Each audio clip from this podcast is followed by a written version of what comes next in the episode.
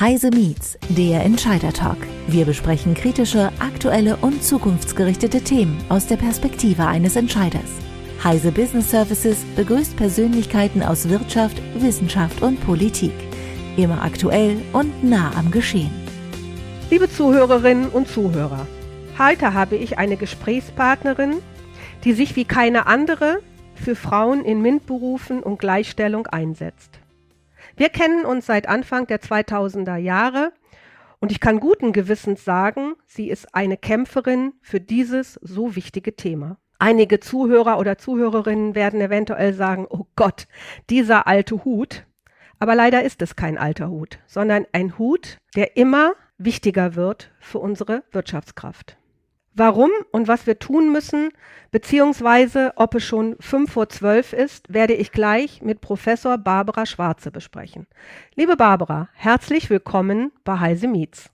Ja, liebe Gisela, vielen Dank. Äh, es freut mich, dass wir dieses Thema aufnehmen hier, denn äh, ich glaube, äh, alle wissen zurzeit, wenn wir nur das Thema Fachkräftemangel ansprechen, es ist wirklich fünf vor zwölf und diese Riesengruppe von Potenzial an jungen Frauen da zu vernachlässigen, das können wir uns nicht leisten und das wird ja unser Thema sein. Genau, aber bevor wir ins Thema einsteigen, Barbara, ich nehme an, dass sich sehr viele Zuhörer und Zuhörerinnen bereits kennen, weil du ganz aktiv und äh, seit vielen Jahren auch sehr öffentlich aktiv bist. Aber für die, die dich nicht kennen, vielleicht vorab noch ein paar Informationen äh, zu dir, zu deinem Engagement und deinen beruflichen Stationen. Du hast Soziologie, Pädagogik und Psychologie in Bielefeld studiert. Seit Anfang der 90er Jahre engagierst du dich für Chancengleichheit und hast die Koordinationsstelle der Bundesinitiative Frauen geben Technik neue Impulse Ende der 90er bis Anfang der 2000er Jahre geleitet. Eine Initiative vom BMBF, Telekom und Bundesagentur. Seit 2005 bist du als Professorin an der Hochschule Osnabrück für die Themen Gender und Diversität zuständig. Du bist vielfältig ehrenamtlich aktiv unter anderem bei der Initiative D21.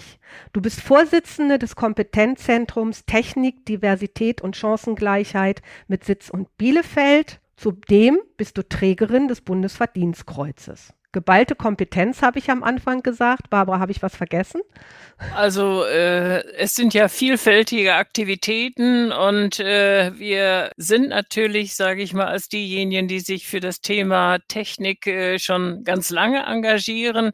Also seit wie ich äh, Anfang äh, des Booms des Internets äh, in Deutschland, äh, glaube ich einfach, äh, ja, ne, viel aktiv auf allen Kanälen sozusagen und das ist äh, für mich auch ganz wichtig, eben mit den entsprechenden Verbänden, Vereinen, äh, mit allen, die also hier in diesem Rahmen einfach auch selbst etwas tun wollen, wie äh, der VDI, äh, der VDE, wie äh, die Gesellschaft für Informatik und viele andere mehr, sind wir natürlich einfach äh, seit vielen Jahren zu diesem Thema auch aktiv. Lass uns zu Beginn unseres Gespräches nochmal in die Vergangenheit gehen. Gar nicht mal unbedingt das ist jetzt gleich am Anfang besprechen. Im Jahr 2008 wurde durch das Bundesministerium Bildung und Forschung der Nationalpakt Frauen in MINT-Berufen Komm nach MINT gegründet. Das hat damals, kann ich kann mich gut erinnern, ein paar sehr schillernde Persönlichkeiten auch äh, zu diesem Thema gebracht. Und ähm, ihr habt das damals ins Leben gerufen. Was waren die Beweggründe vor 15 Jahren? Äh, es ging darum, äh, die vielfältigen Aktivitäten äh, zu bündeln. Das heißt eigentlich die Organisationen zusammenzubringen, die alle ihren Willen bekundet hatten, junge Frauen in technische Karrieren zu bringen. Und das waren einfach die Wissenschafts- und Forschungsorganisationen, die Arbeitgeberinnen, Arbeitgeberorganisationen, die Bundesagentur für Arbeit, viele Stiftungen, die aktiv waren, viele Medien, die sich angeschlossen haben und äh, die sich alle auf ein Memorandum verständigt haben und gesagt haben, wir wollen einfach unsere Kräfte hier bündeln und wollen einfach die Dinge zusammenführen, die in so vielfältiger Art und Weise getan werden, aber irgendwie doch bei denjenigen nicht ankommen, die wir hier eigentlich gewinnen wollen. Jetzt sind wir 15 Jahre weiter. Wo stehen wir heute? Wenn ich in die Statistik gucke, Wintersemester 2021, 2022 haben wir 347.195 Frauen in MINT-Studiengängen. Da steht immer noch gegenüber zu 743.609 männlichen Studenten. Können wir das schon als Erfolg verbuchen? Also wir haben in unterschiedlichen Bereichen, sage ich mal, äh, sehr deutlich Erfolge erzielt. Und äh, das ist eigentlich etwas, was ich wirklich nicht ja, immer betonen muss eigentlich, äh, dass wir hier wirklich vorangekommen sind. Wir haben es geschafft, einfach auch gerade äh, den Hochschulbereich zu erreichen. Wir haben eine starke Steigerung einfach in den MINT-Studiengängen von jungen Frauen gehabt und äh, interessanterweise also auch zum Beispiel in dieser Zeit fast eine Verdreifachung eben der jungen Frauen, die Ingenieurwissenschaften als Studienanfängerinnen im ersten Fachsemester aufnehmen. Und äh, da müssen wir wirklich sagen, da hat das Engagement einfach auch wirklich gezogen. Und äh, wir können natürlich sagen, wenn wir das prozentual anschauen, das könnte noch besser sein. Und es könnte insbesondere natürlich in unseren technischen äh, Disziplinen noch besser sein, als wir das im Augenblick sehen. Aber es hat wirklich auch Erfolge gebracht. Und äh, wenn wir schauen, wo wir äh, nicht so gut sind, dann müssen wir also den kompletten Bereich Bereich der Ausbildung eben benennen. Da ist es wirklich äh, in diesem Maße einfach nicht erfolgreich gewesen. Wir sehen aber, dass wir auch in vielen äh, technischen Ausbildungsberufen durchaus Zuwachs haben, aber wir haben hier bei weitem nicht den Zuwachs, den wir also im Bereich der Studiengänge haben. Äh, insofern äh, ist da noch eine Menge zu tun und äh, es ist auch im Bereich der Studiengänge noch einiges zu tun, weil wir natürlich äh, mit diesem Zuwachs, den wir bei den jungen Frauen haben, auch einen Zuwachs bei den jungen Männern haben. Das heißt also insgesamt die jungen Leute sind äh, in den letzten Jahren wirklich in die technischen Studiengänge hineingegangen. In äh, den letzten äh, Semestern sehen wir einen Rückgang und äh, wir müssen schauen einfach, dass wir das Engagement und die Begeisterung junger Frauen, die inzwischen wirklich gewachsen ist für die Technik, äh, dass wir die wieder steigern und äh, dazu denke ich, gibt es eine Menge an Möglichkeiten und die werden wir sicherlich gleich noch ansprechen. Und sind wir ja tatsächlich in so einer verändernden Welt. Immer mehr wird über Software geregelt, die Mechanik wird mit Software gekoppelt und äh, wir leben in einer digitalen Welt. Das sind ja auch alles technische Berufe, von denen wir reden. Informatiker, Softwareentwickler, Mathematiker und so weiter. Aber du hast es gerade angesprochen, Ausbildungsberufe. Auch diese Ausbildungsberufe gehen natürlich her mit neuen Berufsbildern. Berufsbilder, die wir vor zehn Jahren überhaupt noch nicht gekannt haben und ähm, die heute äh, auch natürlich durch Frauen abgedeckt werden müssen. Und ich habe hier auch mal ein bisschen geschaut. Also laut Statistik hatten wir im dritten Quartal 2022 etwas über eine Million Frauen in diesen MINT-Ausbildungsberufen. Also fangen wir von Tontechnikern an oder auch Software-Mitarbeiter oder alle möglichen Berufe, die es da im, im technischen Bereich gibt, aber auch im Kfz-Bereich, da fallen Mechatronikerinnen rein und so weiter. Das ist, wie du schon sagst, leider ein sehr kleiner Anteil, nämlich nur von 16 Prozent der Frauen. Fehlt Frauen überhaupt die Einstellung zu diesen technischen Berufen? wie Mechatroniker oder auch Tontechniker. Das haben wir ja schon, äh, ich, ich sage ja auch gerade die männlichen Formen und nicht die weibliche Form, Tontechnikerin, Mechatronikerin. Äh, müssen wir da noch was tun?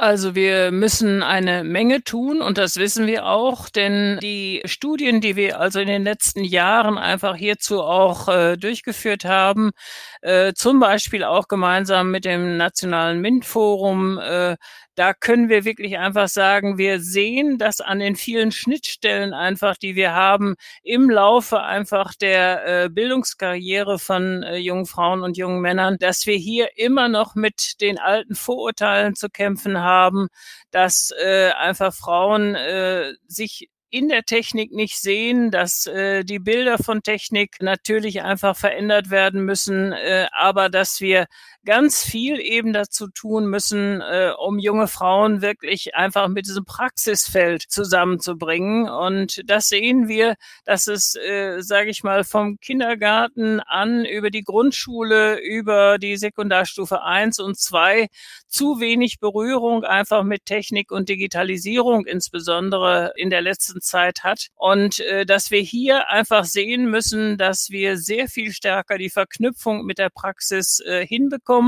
Das ist durchaus in der Politik auch angekommen. Also das Bundesministerium für Bildung und Forschung äh, hat ja äh, den großen MINT-Aktionsplan seit einigen Jahren ins Leben gerufen, wo eben auch gerade außerschulische äh, Aktionsorte mit einbezogen werden und äh, Angebote machen äh, für die jungen Leute einfach, um Praxis zu erwerben, eben auch in vielen technischen und digitalen Bereichen. Und äh, das ist schon etwas, was sich über das ganze Bundesgebiet zieht, aber wo man wirklich sagen muss, wir müssen eben schauen, dass gerade bei den jungen Frauen das einfach ankommt, äh, ja, was Technik einfach für sie an Chancen eben bietet äh, und nicht nur an Chancen, sondern dass sie darüber ihre eigenen Interessen und Möglichkeiten eben umsetzen können. Und das ist etwas, was sie eigentlich im ganzen Verlauf der ihrer Bildungskarriere an vielen Punkten noch nicht lernen. Es gibt äh, durch den äh, Girls Day zum Beispiel die Chance natürlich einfach mit Unternehmen in Kontakt und Berührung zu kommen, da also einfach hineinzuschnuppern. Aber dies muss natürlich einfach fortgesetzt werden und äh, wir müssen schauen, dass wir hier äh, in diesem Bereich noch wirksamere Aktivitäten entfalten, weil das ist äh, etwas, was wir inzwischen gelernt haben. Also Du hast gerade Girls Day angesprochen oder auch dieses nationale MINT-Forum. Und wenn ich dich richtig verstehe, sagst du, wir haben zwar eine Menge gemacht, aber das reicht noch nicht. Da muss noch mehr passieren. Der richtige Durchbruch ist in den letzten 20 Jahren bei den Frauen noch nicht erfolgt. Habe ich das richtig verstanden? Ja, das ist richtig. Äh, aber das ist so etwas, was wir einfach lernen müssen, dass es natürlich hier keine simplen Antworten auf ein äh, gesellschaftliches Problem gibt. Das heißt also, die Vorurteile, die wir gelernt haben, dass junge Frauen sich eher für die sozialen Berufe und junge Männer für die technischen Berufe eignen, die ziehen sich sozusagen gesellschaftlich durch. Die sind in den Familien vorhanden, die sind bei den Lehrkräften vorhanden, die sind bei den Ausbilderinnen und Ausbildern vorhanden. Und äh, da müssen wir einfach ran und müssen hier ganz besonders aktiv werden, diese Klischees, die wir einfach haben, äh, von vornherein anzugehen und auch zu schauen, dass wir äh, das nicht mit hineinnehmen eben in die Frage, wer bekommt denn den zukünftigen Ausbildungsplatz oder wer bekommt den zukünftigen Studienplatz in Informatik oder äh, in Bereichen wie im Maschinenbau oder in der Elektrotechnik. Und äh, das ist, glaube ich, ganz wichtig, dass wir dies äh, unbedingt angehen. Dazu gibt es aber auch Mittel und Wege. Ich habe zwei andere Podcasts zu dem Thema gemacht, also am Rande zu dem Thema gemacht. Ein Podcast mit einer Headhunterin, äh, die sich für Frauen auch in MINT-Berufen einsetzt und die vermittelt und eine mit einer Softwareentwicklerin und Referentin zu dem Thema. Und beide haben gesagt, es fehlt uns an weiblichen Rule Models. Also eine Frau hat immer noch bei einem Softwareentwickler diesen Nerd vor Augen, der im Keller sitzt und Pizza isst. Es gibt keine Filme, wo man Frauen in technischen Berufen darstellt. Wir haben heute sehr viele Filme, um Frauen in, zur Polizei zum Beispiel zu bringen. Da haben wir alle Polizeifilme, sind sehr viele Frauen immer dabei. Aber in technischen, anderen technischen Berufen fehlt uns sowas. Wie ist da deine Erfahrung? Müssen wir da mehr tun? Also da würde ich sagen, das ist einer der Bereiche, in denen äh, sehr viel getan wird. Also äh, wir können ja sagen, dass äh, gerade natürlich, äh, wenn ich mir den Girls anschaue, inzwischen Millionen von Mädchen in Unternehmen waren und entsprechende Role Models äh, kennengelernt haben und gesehen haben, dass Frauen in diesen Bereichen auch aktiv sind. Aber wir haben inzwischen, sage ich mal, gerade was äh, zum Beispiel die äh, Kammern, Handwerkskammern, äh, IHKs und so weiter, weiter betrifft. Also starke Aktivitäten, die Möglichkeiten von jungen Frauen eben in diesen Berufen auch sichtbar zu machen. Das heißt, da gibt es also Videos äh, in großer, großer Zahl. Äh, auch der VDI und andere äh, haben entsprechende Videos äh, angeboten. Und ich kann sagen, der Nationale Pakt äh, für Frauen in MINT-Berufen hatte also gerade was das Thema Vorbilder betrifft, eine ganze Menge an äh, Videos mit jungen Frauen, die genau in diesen Bereichen eben tätig waren. Äh, das heißt, die Schwierigkeit ist natürlich einfach zu schauen, nehmen denn junge Frauen einfach diese Videos auch für sich als äh, Perspektive sozusagen wahr und diese Schnittstelle herzustellen, zu überlegen, einfach sehe ich mich denn in diesem Beruf, auch wenn ich dieses Rollenvorbild hier sehe, das muss noch verstärkt werden. Das heißt, es muss mit einer Praxis verbunden werden, äh, wo ich selbst einfach mal ausprobiere, auch wie ist denn das in diesem Beruf, wie ist das in so einem Unternehmen, wie ist es in einer Firma, die äh, Ingenieurin eben eingestellt hat oder was sind digitale Berufe, dass ich mal selbst eben sehe äh, und schaue, kann ich das, will ich das in solche Felder hineingehen und an dieser Schnittstelle fehlt es eben noch sehr stark. Du hast vorhin das Elternhaus und Sozialisierung von Schule und Elternhaus angesprochen. Da würde ich ganz gerne noch mal ein bisschen näher drauf eingehen. So diese Rollenbilder und wie ein Mädchen und ein Junge sich zu verhalten haben, beginnt ja schon ganz, ganz früh, in, in ganz frühen äh, Kindertagen. Also wenn ich in meine eigene Familie schaue, ich habe zwei Enkelkinder, sechs und acht Jahre. Der Junge ist acht, das Mädchen ist sechs. Und äh, wenn ich dann frage, was soll ich dann zu Weihnachten und zum Geburtstag äh, schenken, lande ich bei dem Jungen immer bei Autos oder bei irgendeinem technischen Teil oder bei irgendeiner Murmelbahn und bei dem Mädchen bei irgendwas äh, rosafarbenes, Meerjungfrau oder Puppenmäßiges. Das ist von den Eltern nicht gesteuert, das kam ganz automatisch. Das Mädchen war halt die Fee und trug gern rosa und der Junge war halt der, der nur über Autos redet. Wie soll ich dann als Eltern das unterbinden? Soll ich jetzt als Oma dem Mädchen nur noch Auto schenken? Also das, das kommt ja automatisch. Also es ist ja nicht nur bei uns, als wir Kinder waren, so gewesen. Wir wurden ja vielleicht noch reingedrängt. Aber heute, äh, was soll ich denn als Mutter tun? Soll ich sagen, du kriegst das rosa Kleidchen nicht und du kriegst die Puppe nicht? Das ist ja ein bisschen einfach gedacht, oder? Also wir haben ja hier äh, inzwischen erkannt, äh, dass äh, gerade diese Klischees ja wirklich sehr früh beginnen und haben jetzt äh, darüber eben auch über die bundesweite Initiative Klischeefrei inzwischen einfach ganz viel an Informationen, was Eltern, was Erzieherinnen, Erzieher äh, in diesen Bereichen einfach tun können. Es ist, äh, es kommt nämlich nicht automatisch, sondern äh, wir wissen einfach auch über äh, die ersten Phasen einfach schon der Erziehung, dass äh, wir natürlich reagieren eben auf das, womit Kinder spielen. Zum Beispiel, wenn ein kleiner Junge sich äh, eine Puppe nimmt, dass äh, die Tante sagt, na, ne, äh, du willst doch vielleicht äh, lieber was anderes nehmen. Nimm vielleicht das Auto oder nimm hier dieses technische Gerät. Das heißt, äh, auch die, die nonverbalen Reaktionen, die wir zeigen einfach darauf, wenn aus unserer Sicht die Kinder das in Anführungsstrichen falsche Spielzeug nehmen, darauf reagieren Kinder. Die bekommen das mit, auch so klein wie sie sind, merken sie, aha, wenn ich zu diesem Spielzeug greife, das kommt bei den Erwachsenen nicht so gut an. Wenn ich zu dem anderen greife, dann wird das sozusagen positiv mit einem Lächeln oder zustimmendem Nicken wäre ich belohnt. Das heißt, wir tun ganz viel daran, viel mehr als wir denken. Äh, und wir müssen mehr darüber wissen. Das ist mit entsprechendem Material eben aus der Initiative Klischeefrei wunderbar äh, einfach auch zu sehen.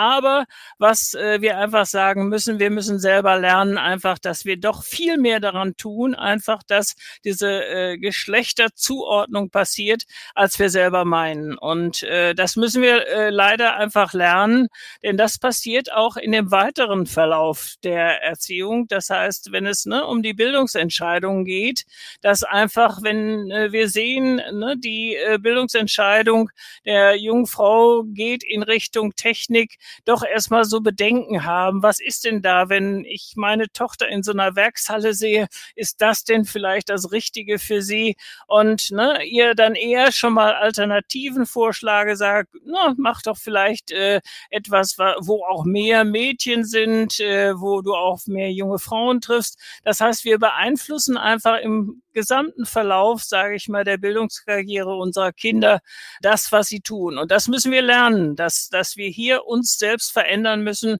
Und das betrifft eben leider auch äh, Erzieherinnen, Erzieher und Lehrkräfte in Schulen ganz genauso, dass wir eben gerade äh, diese Signale, die wir selber geben, eben äh, lernen müssen, dass wir damit stark beeinflussen, auch dass gerade die jungen Frauen eben in bestimmte Richtungen gehen und die jungen Männer ganz genauso. Also wir müssen ihnen mehr Offenheit gönnen äh, für ihre eigenen Entscheidungen. Und nicht jedes Mädchen ist für Technik geeignet, sondern ist vielleicht wirklich für Soziales oder anderes geeignet. Nicht jeder Junge findet äh, Technik so äh, berauschend und sagt, ich möchte lieber in den sozialen Bereich gehen. Und wir müssen diese Offenheit äh, für unsere Kinder, die müssen wir gewährleisten und das tun wir zu wenig. Du hast gerade Schulen angesprochen. Nun reden wir ja auch seit vielen, vielen Jahren, dass wir in den Schulen für die Schülerinnen und Schüler sehr viel digitaler werden müssen. Der Digitalpakt Schule greift leider nicht so, wie wir uns das alle schon vor Jahren vorgestellt hatten. Und wenn wir in andere Länder gucken, wie zum Beispiel Dänemark, sind die sehr viel weiter als wir. Und dort gibt es auch schon technische Angebote, ob das 3D-Druck ist, ob das Programmieren und Coding ist und so weiter für Schüler und Schülerinnen, wo wir in Deutschland noch weit von weg sind. Hast du Zahlen zum Beispiel, ob diese Länder, äh, die, äh, die das schon seit Jahren machen, äh, sagen wir mal, Frauen stärker in MINT-Berufe kriegen, ob da eine große Verantwortung auch bei den Schulen liegt, um dieses Thema auch voranzutreiben? Du hast es ja gerade in einem Nebensatz auch so angesprochen, dass wir da uns verändern müssen. Also hier liegen mir jetzt keine aktuellen Zahlen vor, aber es ist natürlich so, dass gerade die nordischen Länder, die ja quasi mit Digitalisierung aufwachsen und sehr früh, sage ich mal, von, von jungen Leuten bis zu älteren Leuten hin äh, das Thema Internet und Digitalisierung äh, nutzen, dass äh, gerade diese Länder es natürlich sehr stark einfach in den schulischen Unterricht einbinden. Wir sehen das in China, wir sehen das äh, ne, in, in solchen Ländern, dass das Thema Digitalisierung auch als Chance äh, genutzt wird. Aber in Deutschland ist es eben so, dass wir dieses viel zu spät in äh, die Fortbildung eben der Lehrkräfte aus und Fortbildung der Lehrkräfte eben an Schulen hineingenommen haben, teilweise immer noch zu wenig oder gar nicht äh, dabei haben, so dass es ja nicht nur um die Technik geht, sondern um die Frage, bin ich auch in der Lage, eben dieses Thema Digitalisierung im Unterricht äh, in meinen Fächern entsprechend umzusetzen. Und äh, hier braucht es natürlich eine Menge an Unterstützung für die vorhandenen Lehrkräfte. Und ich persönlich bin der Überzeugung, äh, dass wir das allein, sage ich mal, mit unseren Lehrkräften an Schulen nicht schaffen, sondern dass wir, sage ich mal, die Möglichkeiten der der Vernetzung mit Unternehmen und so weiter sehr viel aktiver nutzen müssen, dass wir schauen müssen, dass wir professionelle Personen aus Unternehmen eben mit einbeziehen, eben in den Unterricht, äh, dass wir außerschulische Aktivitäten sehr viel stärker mit nutzen.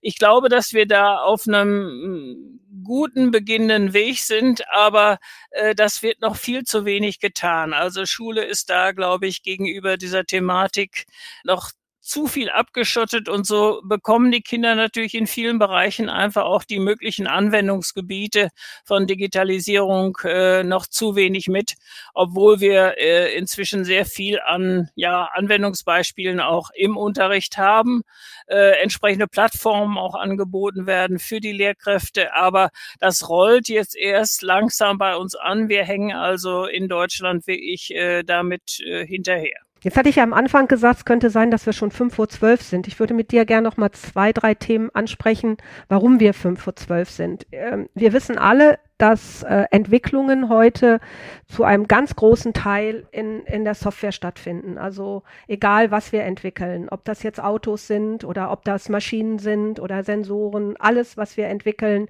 für unser tägliches Leben, findet heute auch ganz stark in, in nicht nur in technischen, sondern auch in digitalen Berufen statt. Das heißt, wir müssen divers entwickeln für Frauen und für Männer, weil wir haben 50-50 und das wollen ja auch alle nutzen. Zurzeit ist es aber so, wenn hauptsächlich Männer in diesen Entwicklungsteams sind, dass sie ihre Gedanken reinbringen. Wie schaffen wir es, dass mehr Frauen in der Entwicklung sind? Das ist ja für uns alle auch ganz, ganz wichtig. Und das kann ja zum Teil auch lebenswichtig sein, wenn wir das alles nur immer auf Größe, Maß von Männern machen und nicht auch an, an Frauen denken, die vielleicht anders reagieren. Was, was überlegt ihr euch da? Also da tun sich natürlich alle äh, mit diesem Thema noch schwer. Äh, das heißt also die Frage der Entwicklung für breite Zielgruppen äh, betrifft ja, äh, sage ich mal, nicht nur das Thema äh, in dieser Geschlechterdifferenzierung, nicht, sondern wir schauen halt innerhalb der Gruppe der Frauen und der Männer äh, gibt es natürlich ganz unterschiedliche Interessen, sage ich mal. Wenn äh, ich die Frage an Homework sozusagen denke, dann äh, ist das eine andere Situation Situation, äh, ob ich äh, mit Kindern zu Hause bin, ob ich ohne Kinder bin, ob ich, äh, äh, sage ich mal, in diesen Bereichen einfach erreichen möchte, meine Karriere äh, voranzutreiben und stark Weiterbildung äh, für mich in Anspruch nehme. Das heißt, wir müssen einfach lernen, äh, dass wir ja mehr differenziert auf die Geschlechter schauen und schauen, was brauchen sie, was interessiert sie, welche Situation haben sie und was uns, äh, sage ich mal, fehlt, ist auch durch die Vorurteile, die wir schon mal angesprochen haben, ist, dass wir viele, viele Frauen haben, die zum Beispiel an einem Quereinstieg äh, in die Digitalisierung äh, interessiert sind und äh, aber ganz andere äh, Grundlagen haben und äh, das fällt vielen Unternehmen zum Beispiel noch ganz schwer zu sehen, dass äh, eine Frau, die zum Beispiel Sozialarbeiterin war, jetzt mit Volldampf gerne in die Digitalisierung hinein möchte und zu sehen, äh, das ist sozusagen ein Potenzial für uns und wir müssen äh, ganz differenziert darauf schauen, wie können wir eben die einen und die anderen für uns eben in die Unternehmen holen. Und da ist ein Riesenpotenzial zum Beispiel gerade, was äh, den Bereich des Quereinstiegs in IT und äh, Digitalisierung betrifft. Wir haben ja hier die Initiative She Transforms IT, die also gerade hier in diesem Bereich auch das für die Informatik äh, massiv äh, vorantreibt. Und äh, deswegen würde ich sagen, äh, wir schauen eben als Einstellende in den Unternehmen vielfach noch auch zu geschlechtsorientiert ne, und sehen, aha, ein äh, Mensch, der, äh, sage ich mal, vorher einen techniknahen Beruf hatte, den nehmen wir natürlich gerne, wenn er jetzt in die IT äh, kommen möchte. Äh, eine junge Frau, die eben ganz andere äh, Sozialisierungserfahrung gemacht hat, äh, die, da haben wir Bedenken, also da wissen wir gar nicht, ob die sich zum Beispiel äh, für uns im Unternehmen eignet und da müssen wir vielleicht viel zu viel Arbeit hineinstecken. Nein, ich würde sagen, das ist wirklich ein Bereich, wo wir sagen, es gibt so viel Begeisterung inzwischen einfach bei Frauen äh, für den Bereich IT, für Digitalisierung, äh, für neue Entwicklungen, für neue Ideen, einfach die in diesem Bereich ne, Innovation in Anführungsstrichen auch von Frauen kommen, dass wir sagen müssen, also da ist wirklich noch äh, ein Potenzial, was äh, sehr gut und äh, sehr clever gehoben werden kann. Barbara, damit unterstreichst du die Aussage der neuesten McKinsey-Studie zum Thema Frauen in MINT-Berufen.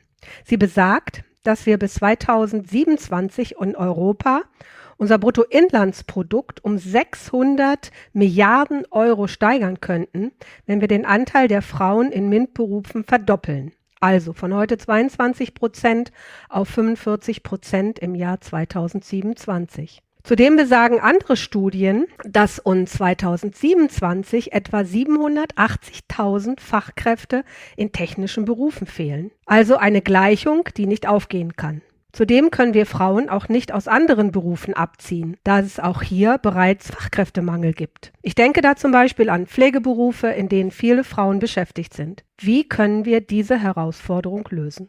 Also ich denke, äh, einer der Punkte äh, ist mit Sicherheit einfach äh, deutlich zu machen, also was Digitalisierung zum Beispiel gerade in vielen Berufen leisten kann, wo wir immer denken, da gibt es eigentlich gar keine Digitalisierung. Also wirklich für die Pflegeberufe, wenn ich sehe, dass immer noch mit dem Kugelschreiber sozusagen notiert wird, welche Zeiten eine Pflegekraft verbringt in, in einem jeweiligen Haus, äh, dann kann ich nur sagen, das ist doch eine Katastrophe. Ich meine, wir haben äh, die Mittel einfach deutlich zu machen. Wir haben Arbeitserleichterung äh, durch Digitalisierung in diesem Bereich und es kommt so mühsam einfach voran. Und das Gleiche gilt, sage ich mal, für die ganzen Verwaltungsbereiche, wo wir eben auch sagen können, also wenn ich da alles immer noch schriftlich beantragen muss und nicht in, in der Breite sozusagen einfach sagen muss, das kann ich digital machen, das kann ich also wirklich sehr viel vereinfachen für beide Seiten, für die, die ne, und für die, die die Arbeit machen müssen, dann kann ich sagen, wir verschenken eben auch sehr viel an Zeit, die wir einfach besser nutzen könnten und wo wir einfach sagen könnten, da könnten äh, die Personen durchaus etwas anderes tun und wir könnten einfach hier äh, Fachkräfte sozusagen äh, in diesem Bereich auch einsparen beziehungsweise neu für andere Bereiche eben einsetzen.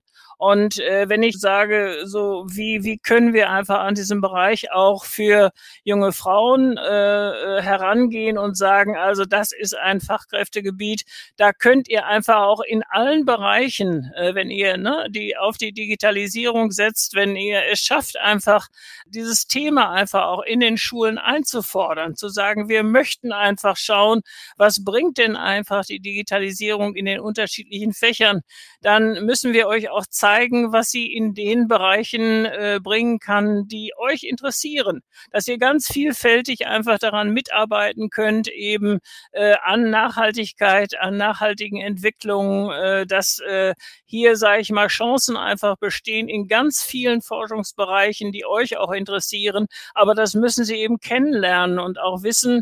Und dann schaffen wir es sozusagen einfach auch die Fachkräfte für die unterschiedlichen Fachgebiete zu gewinnen. Denn dann gewinnen wir sie für die Pflege, sage ich mal, in diesen Bereichen. Wir gewinnen sie für die Forschung.